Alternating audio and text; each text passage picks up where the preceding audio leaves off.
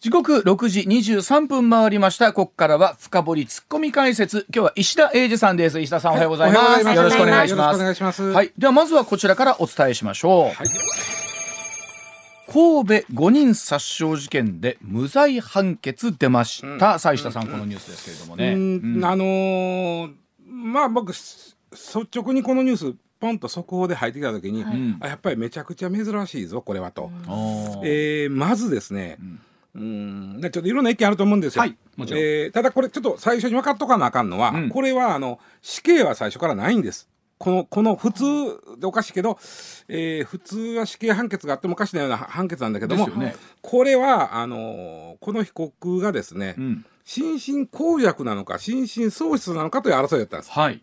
で、えー刑法第39条に書いてあるのは心身喪失の人はこれは罰せないつまり無罪。はい。はいで心身耗弱、まあえー少しはその善悪のお区別がつくとか、はい。えー自分を制御できる力が残ってるとか、うん少しは残ってるんであれば、うん一つ減ずるというのがあるんですね。まあまあ、だからそうなると、えまあ、これ本来であれば死刑判決が出てもおかしくないわけだから、ん死刑はありえないわけです。公弱の場合は最高で無期懲役ということになる。ほだから、えー検察側はこれ無期懲役を求刑してます。んだから無期懲役か無罪かという裁判なんですこれう。。すごい裁判ですね。考えたらそうそうなん究ですよ極ですね。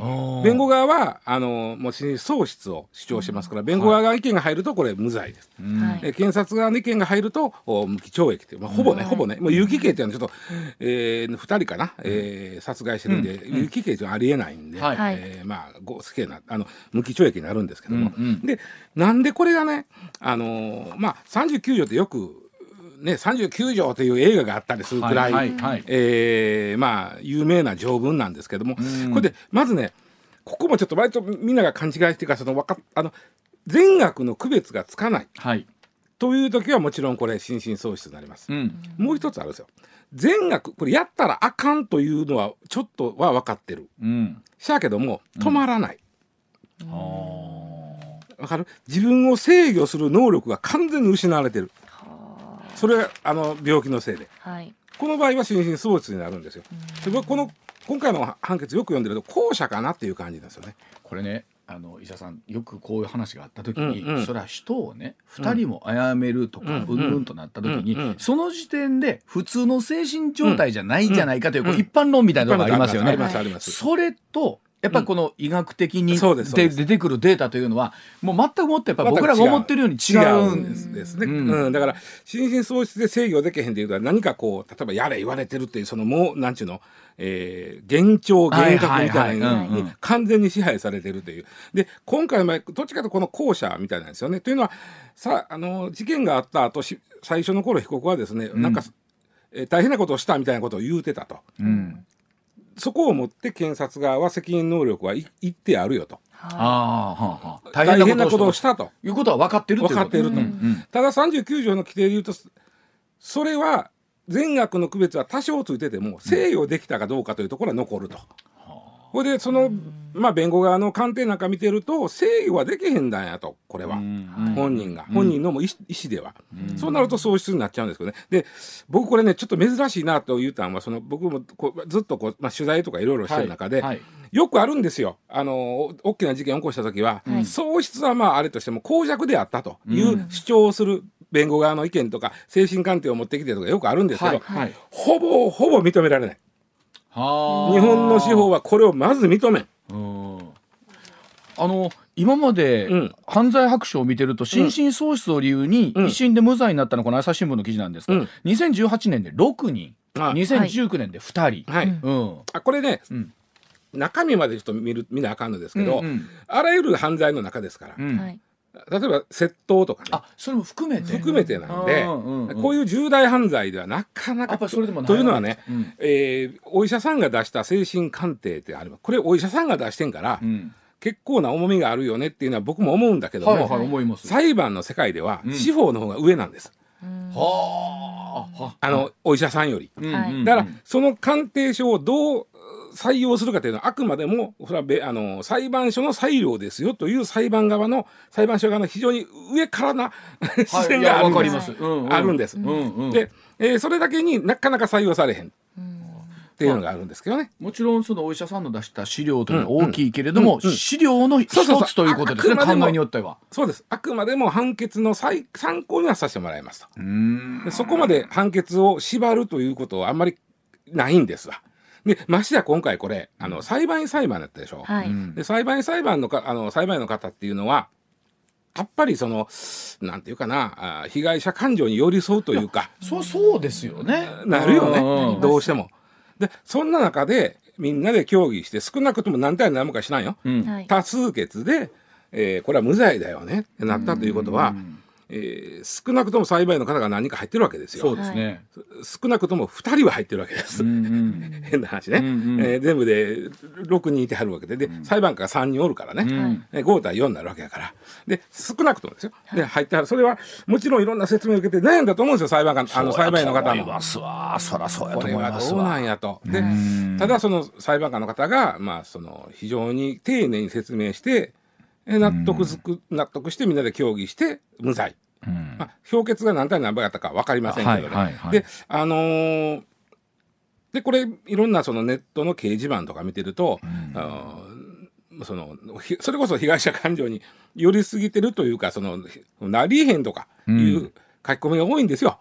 被害者感情に寄りすぎてる。寄りすぎてるようにつまりその39条の趣旨はあまり理解されていない。うんうんうん。うんうんうんああなるほど。うんはいはいまあ、。賛成の人が多い。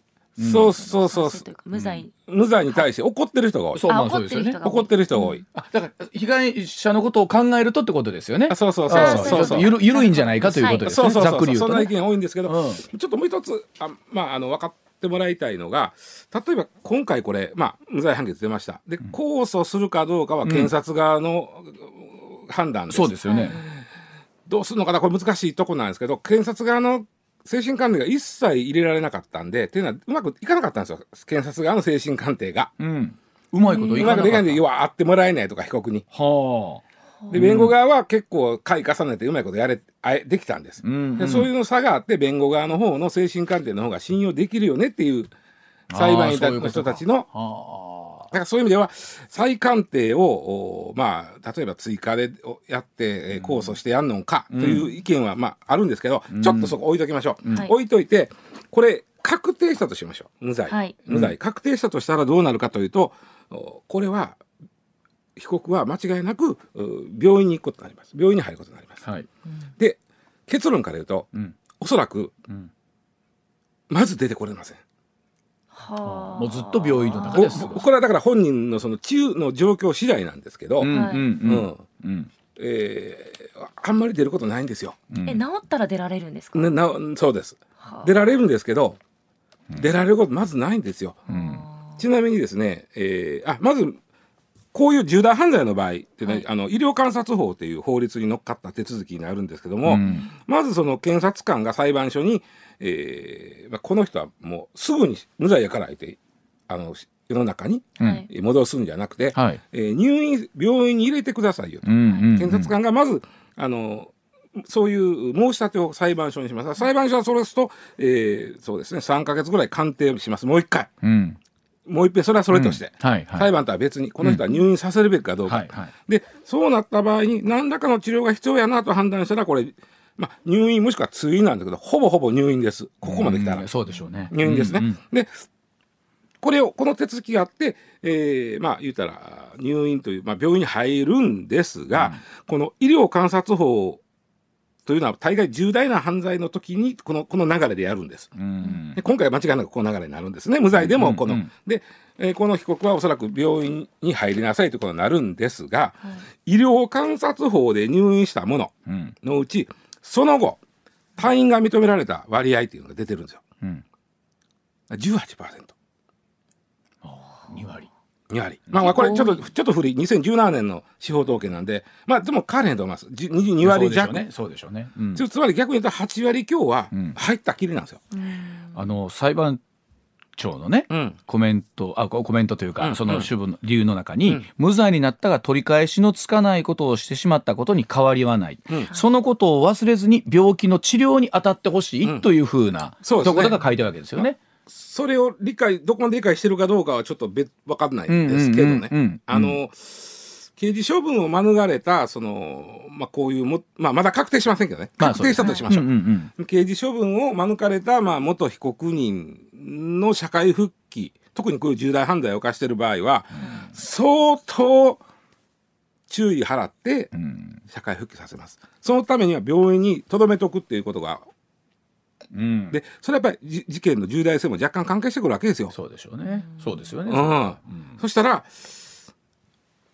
大体18%ぐらいしか社会復帰っていうか、病院から出ていないと考えるとう、ん。この被告の場合も、まあ、その、いそのね、あくまでも数字の上で言うと、なかなかその、入ったことになるのかな、そういう意味では、うん無期懲役っていうのも、あの、別に終身刑とは限りません。はい。はい。無期懲役っていうのは刑期を定めないということなんで、まあはいうん。30年以上経ったらうん。出てくる可能性あるんね。そうですよね。うん。えー彼はまだ30歳ですから、うん。無期懲役やったとしても60で出てくる可能性だってあるわけです。ねそうですね。そう考えると、病院に入るのか、刑務所に入るのかの違いだけですよと僕は思うんですわ。あの我々普通一般的な感情としてね、はいうん一人でも人を例えば殺めたら、うん同じく命をもって償うべきじゃないかっていうような考え方ってどっかにこうあったりするじゃないですか。うんそれは被害者感情からするとそうですね。ご家族ごご遺族の考えからすると。でも今回その裁判官として、うんえー担当された男性がね、うんあのコメントを載せてらっしゃるんですが世間の方ご遺族被害者の方々には納得できない結果になったと思いますが、うんうん。日本の法律上心神喪失の状態で無罪になったことはご理解いただきたい。はい、そういうことです。これはうん。本当その立場で、うんなんだろうその裁判員として、うん。はいえー自分たちが本当資料を読み、うん。話を聞いてみないとわからない部分ってあるでしょうね。そそうですの感情的なところだけじゃなく、うん。もちろん法律というところに照らし合わせて。裁判員の方は相当そこは悩まれたけども。そうだと思います。でも逆に言うとプロの裁判官からきん。っちり丁寧な説明受けて納得されたんやと思うんですよ。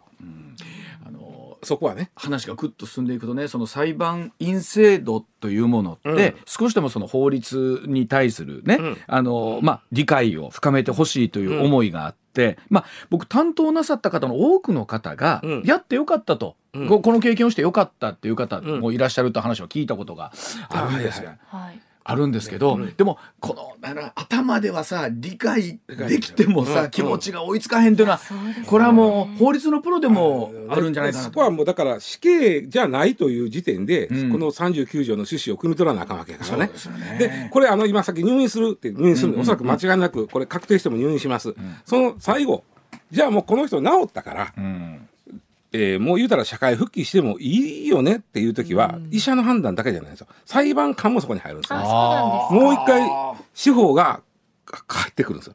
かでそこで、えーどうしますか？社会復帰させてもいいですか？の時に、うーんという裁判官になった時は、また違うんだ。ただ、この今回の判決を出した裁判官と、彼が何十年も入院して、うん、そうです。なおたか裁判官違い違う可能ますから、性ありますよね。はい。ただ、どうひそこを申し引き継いでいくかですわ。うん。おそらく、このそうですね。事件をね。うん。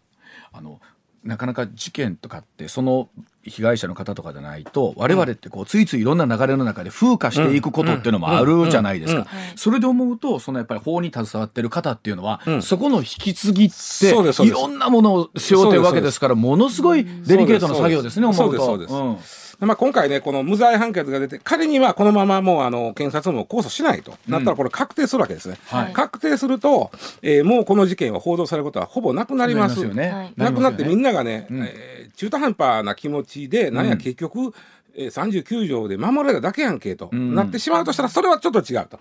あくまでもその後にあの医療観察法という法律で入院をして病院に、で治るまでその出ることはないけども、ほぼほぼ出えへんぞと。今までの数字を見てると、ねっていうう流れがあるっていうのはここまで実はあんまり報道されないとこなんでね。ちょっと理解してもらいたいなというふうにで、まあ、もちろん一方でそのご遺族の方のお気持ちっていうのは何があってもねうん。拭われることでないってないうものもなんか忘れては当然ねいけないところがあって。そこを分かった上で苦しんで裁判員も出した判決やということも分かってもそうらいたいですね。はい。さあ6時37分回りました。では続いてのニュースでございますさあ、フェイスブックが10億人分の顔データを削除。えということなんですが、これ、どういうことですか？話が面白かったんで、はい。入れましたけど、うん。僕実はフェイスブックやってないっていうか SNS やらないあ、あんまり石田さんやらないですよね。めんどくさがりなんでね、やらないけど。もうそれこそ、えーっと前田は Z 世代か。そうです Z 世ええ代 Y 世代ちゃうの？Y と Z の境目ぐらいやなちょうどあえ、ぜ Y 世代もあるんでしたっけ？え ?Z で。XYZ とあって。まあるんですね。要はねえーっと Y えっとミレニアル世代やとは思うんですけど、まあはい。Y 世代。要はねですね、君らが生まれて物心ついたらもうネットがあったよねはいっていう世代なんですよ、当たり前でした、うん。当たり前に、はい僕ら相当おっさんになってからやんな。そうですね。フェイスブックなるものがアメリカで流行っとるらしいぞ。ほなんかあれやであの iPhone がね、はい。流行りだした時にこうたけど、ん。だいぶ友達失うたよあれわ使い方分からへんから。電あ話かかってきても取られへんあし。そうか。何やこれ思て。そんな大変ですか？いや今はちゃうで。ああの頃よしないの？お前しないの？お前しないの？って友達に喋ってみたい。あのどうもあのスマートフォン当時スマートフォンという言い方自体なかったですよね、うん。iPhone という言い方しましたよね。なんか電話取る時にシュッとやって取んのやろシュッとやって、はい。そうですそうです。ああのメールが返せないよえくわからない。ななぜですか？いやなんあのか使い方が分からへんねん。前田君らにとって当たり前のことは、はい。多くの人にとって当たり前じゃないねそん。だうですね。なぜなのかって言われても分からん俺らも。そして iPhone とすごいところは説明書がなかったところなんですよ。あれがすごいですよね。使いながら覚えろっていう感じで。だってあのスティーブ・ジョブズはだからすごいことをやりましたよね。普通ねましたねあれだけのもんだったら電話帳分ぐらいの,、はい。あの説明書があってしかるべきなのに、はい。ないね。んでだってほんだいろんな人たちが「この機能ついてんの知ってます？よそれどこに書いてんの?」って言うて「いや今度自分でやっていくねん」って。そう。そんなことあるですよ私それで慣れるまでに1か月ぐらいでだいぶ友達を失ったんです 私は。だからもう石田さんとか俺たちなんであの iPhone なりスマートフォンの9割8分の機能使ってないですよね。もったいないですよ。それ教えます私が。いやほんまに。い。やほんでねあごめんなさい。このフェイスブックにもうやってへんから分からへんから逆にあのこういうの使い慣れてるこれは前田に聞かなあかん。分からへんけど、フェイスブックまあまあ今もう名前があの会社のとしては名前変わってメタにあメタに書いてメタになってんけどもまあまあもう分かりにくいからフェイスブックでいくねと思います。であのフェイスブックにはその顔認識機能っちゅうのがあるんだね。はい。そもそも分かれへんのがその紐付けあタグ付け？タグ付け。タグ付けが分かれへんがタグ付け。なるほど。ちょっと説明してタグ付け、写真に複数に写ってるとします、うん。で自分以外の人の顔を認証して、うん。その人の名前とかプロフィールにつながるようにリンクが貼られてるんですよ。例えば前田とうわちゃんとうん。写ってる写真僕が撮ります、はい。あまあまあまあ。まあまあほんで、はい。で前田がフフェイスブック自分載せます、ん。でうわちゃん顔載ってます、ん。えこれは彼は上泉雄一であるということはフェイスブックに彼がうん。OK ですよって私のそういうことを言ってもらって OK ですよってなってたらもうはいそうです。載ってる。上泉雄一さんが写っています。一緒に写っていますみたいなコメントがあってそこをクリックすると上泉さんのフェイスブック Facebook に行く。に行けるこれや。これだからこれ僕はこれ同意してなダメなんですよね。そうそうそうそう。そうですね。最初にね。勝手にはされないけれども、同意をしていれば、だから、えっと、前田の友達の友達とはい。僕がつながる可能性がそこでそうです出てくるってことそうどんですどんつながっていく、はい。でそもそもフェイスブックを開設するときは自分の、うん。はい。あの自分のプロフィールはちゃんとちゃんとあのやったあのなんていうの嘘ついたらあかんあかんとはいはい。あかん。そうですね。ちゃんとやりますよね。でそこにあるそうあります。それと、うわちゃんは、えー前田の写真に載ってる自分の上泉雄一であるということをうん。言ってもらっていいですよというなんか設定しとくんやね。そうなんです、フェイスブックってセキュリティがしっかりしてるように見えて、うんうん。そういう細かい設定を自分でカスタマイズしないといけないんですよ、うんうんなので結構取りこぼしがあったりとかして あ映っちゃってるとか出ちゃったっていうこと結構あって私はフェイスブックあまり使ってないです正直。ちょっと怖くて。さまあ特にこの仕事してたら前田がまだ女性、はい。若い女性であれやから、うんまあやめた方がええかもしれんな。い確かにね。ただねフェイスブックとしても有用ですよと。例えば、はい。さっき言ったなりすまし、うん。上泉雄一となりすましですね、うん。他のやつがあの解説してて、うん。はい。でクリックしたらそこに行くとかしてる時に、い。や顔で認識してたらまあよっぽどよう似てる人間やないと、まあそうですね。これ大したもんなんやろ？この認識能力。ね。確かに。うん。ね。でもね、僕一回なんかで見たのは、はい。うんめちゃくちゃそっくりな人が一人上がってることがあって、おおおよう似てるなと我ながら驚いたことがあるぐらいだったこともありますけどね。うん。そう。いうこと。まあまあフェイスブックとしては顔の人数分だけデータは持ってるわけ。で何？その10億人分をごめんなさい削除するもう持ってんのよね今、うんうん。だからあのなんか今言うたら前田が言うたらここをチェックオンしといたら、そういう自分のタグ付けの時に自分のデータが、ととあっち行ったらこうやって、はい。表示されますような、オンしてる人が少なくとも10億人おるいうことなんですよ。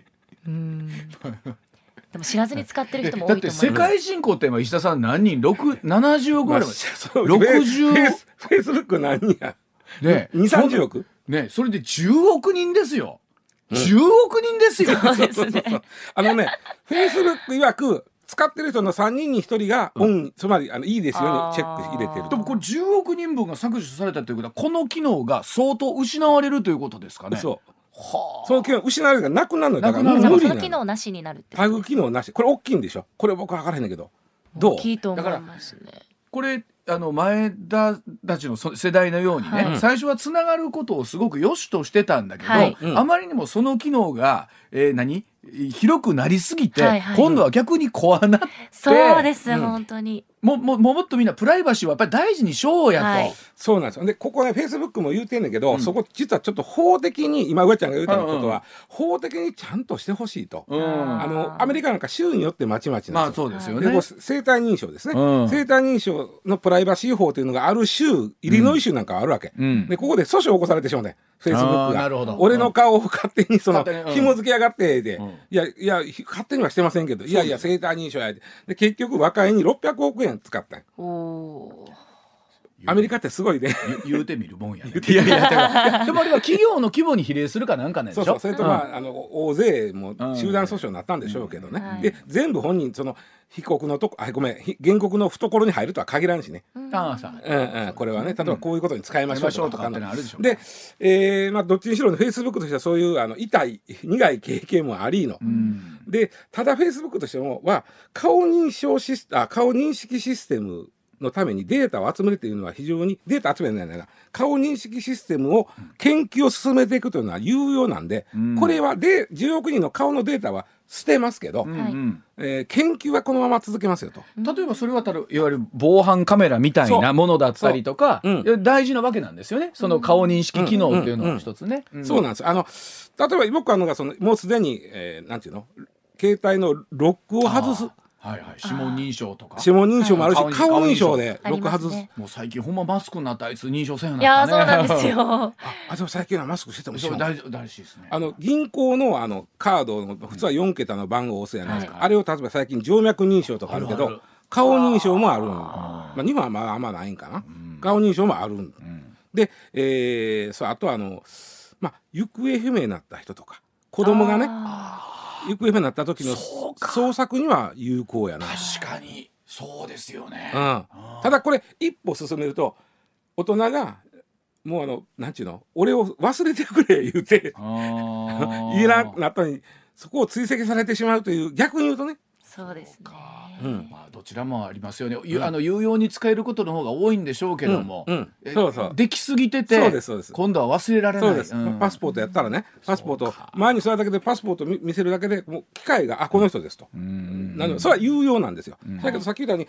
もうちょっとやたらプライバシーにこれだってあるひ人のん。写真をいろいろあるせよく世間に出回ってるわけや、うんうんうんそこ辿っていくとこの人がいつど何をしてたか分かっちゃうわけでしょ。そうですよね。あそういうことですよ。ね、うんうん。繋いでいくとある程そうそういうこ度この時間にここの人はこんなとこおった。ここにしたら。うんうんうん。でそれがやっぱりよろしくないんやないかと。だから、えーそのなんだろう顔認証データみたいなのが、昔はつながってよかっただったんだけど、はい。よりこの改めてプライバシーの保護みたいなところに対して要はデリケートになってきた。ああとね、商商店が使おうとしたら、例えば、えーどんな層がうん。うちの店に来てくれてんのか。名前も分かるやん。年代も。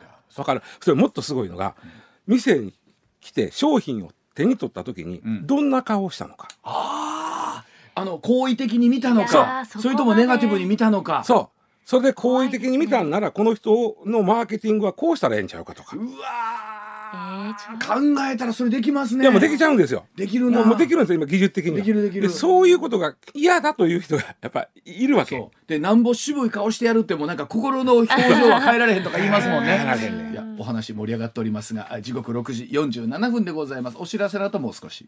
では続いてこちらですさあ岸田政権の経済対策プッシュ型給付金はという話と、まあ、いう話をしようかなと思ったら、今朝のですね、はいはい読売新聞見ますと、うんえっと、与党のも、まあ、公明党の方の言うてた方を言う先にあるみたい。はいえっと、18歳以下にい現金10万円を支給する。そうですこれはすごいで、所得制限なし。18歳以下以下。で、これね、また揉める。もう、また揉めるおお金を配るときは揉めるんだな、大概が。ますねうんあの、というのはまあ、なんでじゃあ18歳以下やねんと。はいなるわな。なりますねね。うち、うちはあの、苦しいでんと。うち19歳の子今年成人そこそこギリちゃうがなとか。でね、あのーまあ、2000万人なんですよ、対象が。ということは2兆円。これはもう所得制限ないからばらまきになるんですけども、あでもあそうか。2000万人？2000万人、18歳以下、いかにも長寿高齢化やか。や。まあそうですね。ということは逆に言うと6分の1ということですね、うん。国民それとは別にあの、あの、なんちゅうの、あの、マイナンバーカードを持ってる人を対象に、これから取る人も含めて、ん。一人3万円のポイントっていうのも今考えて、これも公明党が言ってました。うん、これもやるみたいです。3万円分のポイントって大大きいね。これね、全員、もしみんながマイナンバーカードもらって、これもらうと、なんぼ ?3 兆ああそうですね5000億円ぐらいになるのかな？ね3兆5000そうですね両方合わせるとこれ5兆円で結構なもんです。うんで、これはですね、あの、まあ、まあちょっとマイナンバーカードの方置いときますが、はいはい18歳以下の1000万、あ、ごめんなさい、10万円、うんえー2000万人に10万円っていうのは、はいこれ所得制限ないんですが、うん実は子供がいる家族、世帯っていうのは、お子さんがいてるから、お母ちゃんも働いていて、共稼ぎで頑張ってはるとこ多いんで、まあそうですね。あのー平均所得がね、750万ぐらいあるんですよ。ところが、例えば、おお子さんはいてるけど、親御さんが一人しかいてはれへんとか、はいはい。えー例えば母子家庭なんはいてこれが一気に半分以下の300万になるわけ。あまあそうなりますよね。そうなるやろ。うん。そしたら、変な話、はい。全部に10万配るよりは、母子家庭に20万配ったった方がいいじゃんって、うんうんとも思います。とも思うのよ。はい。で、母子家庭かどうかっていうのは分かりやすいんですよ。で、全員はもっと簡単やね。うん。全員は簡単。戸籍にバーっとはいで母子家庭かどうかいうのも簡単やね。うん。で実はばらまきはあんまり、まあ、あのやりたくない。うん。岸田政権としてはずっと言ってたのはこの、まあ、公明党さんはこの言ってはったけどこれはこれで検討するけどもうちはプッシュ型給付金っていうのを考えてるねんと。プッシュ型。この,、ね、このプッシュ型給付金っていうのは、あの今後もニュースに出てくるからちょっと覚えておいてもらいたいんですけど、うん今までの給付金例えば去年みんな10万円もらいまして、はい。これは漏れなくプッシュ型っていうのは、えーあごめん漏れなくやけど10万円もらう時にいろいろ手続きしたでしょこっちが。はい。なんかいろいろ封筒に物入れて送ったり。ああなんかうんしたかな。したやんか、うんえーなんかあの、えー口座番号はここに入れてここに入れてくれとか、はいはい。僕の本人確認はこれですとか、はいはいはい。でやってそんな手続きなしに行政側がそもう一方的にあのくれる。アベノマスクみたいな感じ？あれ送り？ぜあれは全員やったやんか,、うん。行政側があなたは困ってる人ですよねと、うん。だから送りますねっていうのをあの給付しますっていうのがプッシュ型なんですあそれがプッシュ型。申請せえへんでも。あでこれをしたかったんですよ、うん。岸田さんは、うん。したいんやけどもこれやろうと思うと相当まだまだ日本は先なのよ。うん。だって困ってる人っていうのをじゃあどうやってこうそうそうそうそうさっき言ったように母子家庭はまだ分かりやすいんですけど、低所得あの非正規の低所得言うた時はこれ税務との兼ね合いになります。はい。ね、うん。でこれはあの紐づいてないんですよ。まだマイナンバーカードと税務か。あそうなんあそうなんですね。うん。うん。だからプッシュ型しようと思ったらマイナンバーカードにその人の納税状況まではいはいはい入れとかなあかんしもっと言うとさらに言うと、ん。税金はあんまり支払ってないけどもうすでに業産資産がある人います。うん。こんな人は じゃあし給付する必要があるのかいうこと。あー。資産状況まで本当はマイナンバーカードで把握しとかな、そうですね。プッシュ型ができへんわけよ。うんうんうんうん。でそれをやろうとしたんだけどもなかなか、うんまあ、やっぱこれは難しいんかなと。僕はこ,、こっちの方が理にかなってるんですよ。プッシュ型の方が。理にかなってる。うんうん。それでそのためにはいろいろプライバシーのところもちゃんとせあの踏み込んでいって精査しないとダメになりますもんね。はい、では一旦時報の後もう少しだけ詳しくお伝えいたします。7時でございます。上泉雄一のエーナー。MBS ラジオがお送りしています。さあ引き続き石田さん、はい。その、えープッシュ型。プッシュ型給付、あのこれがまあ理想やとは思うんですよ。あの、ばらまきになれへんから、うん。理想やと思うんですが、えっと日本ね近いとこまでい行ってます今。まはい。だ完全じゃないけどね、ん。えっとえっと、去年あーえっと2019年にまずねプレミアム付き商品券というのが消費税が増税の時にもうコロナ関係なし。うん。消費税増税の時に一人当たりちょっとねちょっとしか得せへんねんけどね、ん。えーまあ2万円出しは2万5千円分の商品券が買えますよみたいなのがあったのよ。はあ。でこれはん。対象が3歳未満の子供がいる世帯うん。と低所得者層っていうのに限った、うん。3歳未満の子供がいる家庭は分かりやすい。はいデータですぐ上がる。そうですね。低所得者層が把握しづらかった。よそうでしょうね。でどうしたかというとまず地方自治体が住民税非課税の人を対象にして住民税払ってない人って地方自治体ははい。把握してるやん、確かに。把握してるけどその人にのいちいちその人に、うん。あなたのこの情報を今回のプレミアム商品券の施策に利用していいですかという一人ずつ確認取ったよ。うわー手間やなこれで OK 使ってもらって OK ですとなったらその人のところに郵送で書類が行ってで初めて、えーまあ対象者となってそのプレミアム商品券が買えた。わずか5000円の特例だった、うんうん。まあ、大変ですよ、はい。でそんなことやってたんですが実は今年5月にうんあのデジタル関連改革法案。あ反反対か。デジタル改革関連法案、ね、ができましてね、うん。で、えーまあ、これはもう束ね法案なんでいろんな法律が束なってるんですよ、うんその中の一つを使って今年の6月か7月ぐらいに、えー低所得の子育て世帯に対して児童1人につき5万円という特別給付金。これはプッシュ型でやったんですよ。うん。これできたんです。うんうん。できた。これは、この条件たらかできるんです。低所得の子育て世帯にこれ。うん。まず低所得の子育て世帯っていうのは児童扶養手当を受給してますわ。ここれがもうすごい高所得だと児童児童扶養手当は対象にならないんで、少なくとも児童扶養手当を受給しているここまでである程度絞られます、はい。はい。そしてさらに低所得というんであれば、うん。さっき言ったようにはい住民税非課税世帯、はい。えーを対象にすればいいじゃないか。と、うん。でこれはあの住民税が非課税っていうのは、うんまあ、行政が把握できてますんで、うんうんこれはもう国今回はこの法律ができてたんで、うん。その人たちを対象にドーンと配った。だからもういちいち本人確認はせんでよかった。もう分かってるから、この人たちは非課税世帯、うん。しかも子供がおると。うん。そしたら5万円ドンとそこの口座にドンと振り込んだらよかったんですよ。だからそう石田さんおっしゃってたそのね例えばマイナンバーカードに、うん。やれ全ていろんな情報を紐付けることができると、うん。うん。うん。こういったものがややりやすくなるのはやりやすくなるんですよね。うん。ただ、本当にややこしいのが、うん。あのじゃあ今回そのまあ岸田さんがプッシュ型しようとした時に、ん。さっき言った非課税かどうかというのはあくまでも去年の所得なの。はあ。はいはい。いや今年困ってるかどうか。そう。あ。そう。うん。去年は払えてたよと、うん。税金。うんね。そうですね。だけど今年はい。もう払えへんぐらい困ってるんですああいうところは把握できへんわけ。そうか。これはでも永遠にそうですよね。うん。あとはその資産がい例えば遺産は餃子もろてまんねんと。はい。でも税金払うほど収入はごまへんねんと。うん。いう人はじゃあ給付するのかどうかというこういう問題も残ってくるんで、ん。もうプッシュ型にも課題はあるんですよ。ですね。まあ何でもこうデジタルで一元化できるやろうと思えばできるケースとそれでもこぼすところもあれば一方で一元化しすぎることによるそうです。そうなんです。うんだからもう課題としてはマイナンバーと銀行口座は紐付きました。うんで税務データも紐付きますが、うんこれはあのリアルではない。はいリアルな税務データとどう紐付けるか。ね。それと資産。そうですね。はい、この辺に課題が残ってるということです。わかりました。